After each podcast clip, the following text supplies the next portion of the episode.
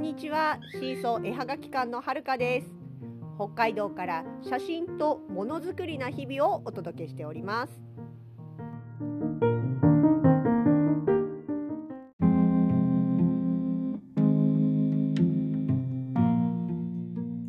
それが1月17日だったことは覚えていました。でもまさかもう26年前の話になるということまでは。今日ニュースを見るまで気がつきませんでした。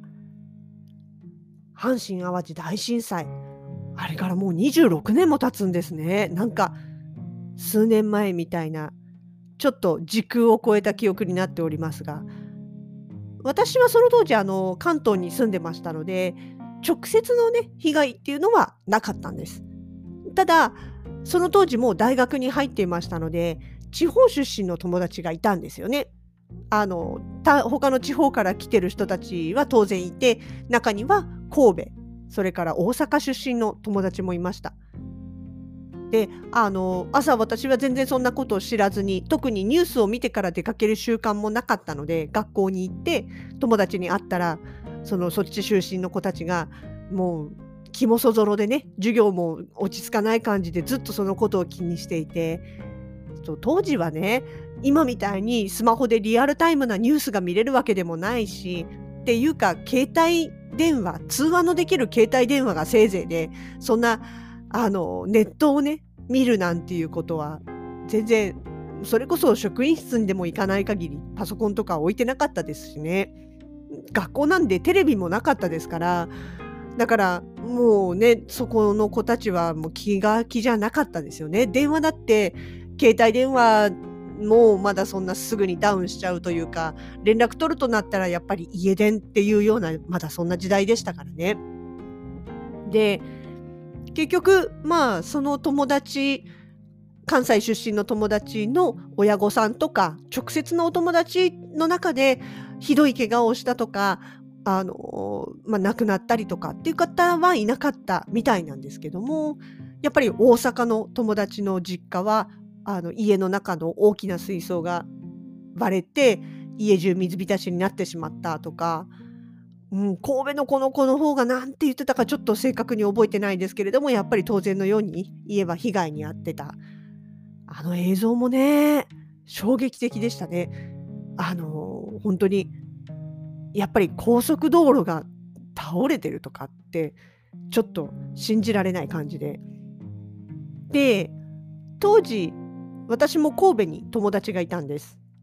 でその子もことがやっぱりちょっと気になって連絡をしてやっぱり日中は全然電話つながんなかったですよね。夕方夜か家帰ってるから夜ですね夜になってからまああのまたかけてみてそしたら幸いにもつながったんですよ。でもう停電になっちゃってるからあのみんなしてさっさとお布団に入ってるしでも全然そのテレビとかね情報も入ってこないからすごい不安だからなんかこうやって電話で誰か違う人の声が聞けたのはすごく安心したっていう感じで言ってくれたのを覚えてます。彼女の家は神戸市内だったんですけれども被害の少ない地域でなんか、あの、洗面所のね、ものが上から落っこってきて、洗面台が割れたとか、まあそういうもちろん物的な被害はあったけれども、人的な被害はなくて済んだっていうことだったらしいんです。で、なんかその後もまあどんな感じなのかなって話は聞いていたりして、いや、本当改めて恐ろしいなと思った、その年の3月ですよ。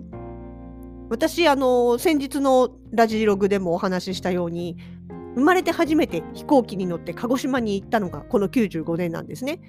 でその帰りに鈍行で神戸まで行って友達のところに1泊してそっから家あの東京東京というか横浜の家に帰ろうと思ってたんです。でまあそのね途中まで車で送ってもらったなんて話はその前のエピソードでお話ししてますがでその後ね無事に鈍行で神戸にたどり着いたと。まあね、その時後から母に言ったらね、まあ、半分怒られました。あんたねって、あの、地震で被災したその被災地に3ヶ月も経たずに行くのにボランティアも手伝いでもなくて遊びに行くんかいって言われましたけどね。で、あのー、まあでも実際その友達の家は本当に被害は直接の被害はまあ少なめな方だったので泊まらせてもらうことも普通にあのできたんです。でその時に実際その後どうなのっていう話を聞いたら周りのお家はそのね、お湯が出なくなったとかお風呂が壊れたっていうのもあってなんかうちに風呂を借りに来たりとかっていうことが結構あるんだけどさすがにちょっともう2ヶ月も経ってくるとちょっとなんかこっちも困ったなっていう感じになってるよとかっていう話はしてました。でその後あの同じく18切符で横浜方面に帰る予定だったので JR の方とかね大阪の方とかまあ要はまあ、列車のに乗らなきゃいけなかったわけなんです。でもやっぱりあちこちの線路というか路線がまだ普通開通してないとかっていうのがあってで結局道とかもわからないし普段とは違う状況なのでねそこの地元の友達に連れてってもらってその時にまあ街の中を見たっていうのも覚えてます。あの実際に映像で見るのとはまたちょっと違う。2ヶ月経った状態でもまだやっぱりこんなにひどいんだ。これは恐ろしいなって思いました。でねその95年のその鹿児島に行った時なんですけど実は私が飛行機に乗って鹿児島に着いた時に出迎えてくれた映画サークルの人たちに最初に言われたのが「お前東京で事件起きてるぞ」っていうことだったんですよ。え？何？と思ってでその頃はそれこそやっぱりスマホとかないのでその時にあの車用のねカーナビにテレビが見れるようにしてある人が1人だけいてその人のテレビを見せてもらったら東京の地下鉄で毒物がまかれたと地下鉄サリン事件です。え？ー、ってなってやもちろん撮影はね普通にあの映画のサークルの撮影は普通にやったけれども間の時間には私ずっとそのねテレビを貸してもらってだってあの当時よく使ってる路線だったんですよ営団地下鉄の日比谷線とか半蔵門線とか普通に使っててしかもそのエリアにはまんまとそれこそ学校の友達が住んでたわけですよ。で何が起きてるのって毒物って何あれもねあれでね本当にあのテロ事件ですよね。うん、あのもうずっとそのその後の時間帯はねあの名前がずらずらずらずらテレビに表示されてたんですその被害に遭った人とか身元が分かった人とか病院に運ばれた人とかって分かった順番にどんどんどんどん名前が表示されててそれが出るたんびに知ってる名前がないか本当にいないか誰もいないかってすっごい気になって見てたんですね。でねそれもねやっぱり後日談があって一番気になってた子その路線をいつも使ってる学校に来る時にもいつも使ってるっていう子の名前がすごい気になっててでもちろん結果無事だったんです全然関係なかったんだけれども実は聞いたら本当はその日その時間帯の地下鉄に乗って先輩と待ち合わせをしていたと。その子はあの東京の、まあ、千葉寄りの東京に住んでいて待ち合わせが渋谷で地下鉄乗ってまさにその路線に乗る予定だった。ただ先輩の方がちょっと都合悪いからって言って約束の時間を変えたことによって乗らなくて済んだって言ってたんですよ。っていうことは予定通りに行ってたらもしかしたら万が一遭遇してたかもしれない。それはそれでゾッとしましたよね。そんなねそうそんな事件を見つつの戻ってきて神戸でやっぱり震災のその後爪痕を見ての、えー、あれだったので本当にね95年の3月ってすごいよく覚えてるんですよ。まあであのその後もねもちろん大きな地震は他の場所でもあったりして実際北海道に来てからも大きめな地震とか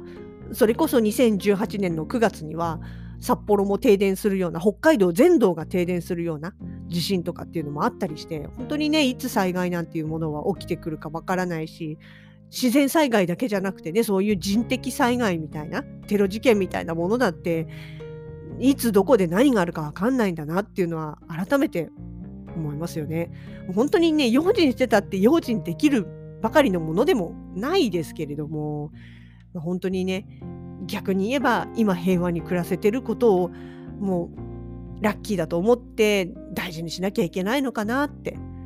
やっぱりねこう節目節目に思いますね。今日もニュース見ながら、はあ、そういえばそうかってあれもう26年前なんだっ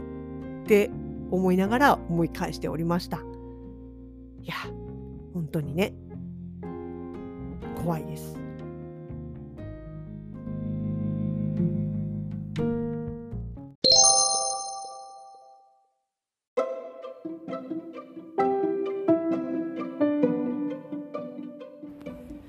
シーソーのラジログでは皆さんからのコメントもお待ちしておりますボイスで残すのがちょっと恥ずかしいなという方は SNS からのコメントもお待ちしております。よろしくお願いします。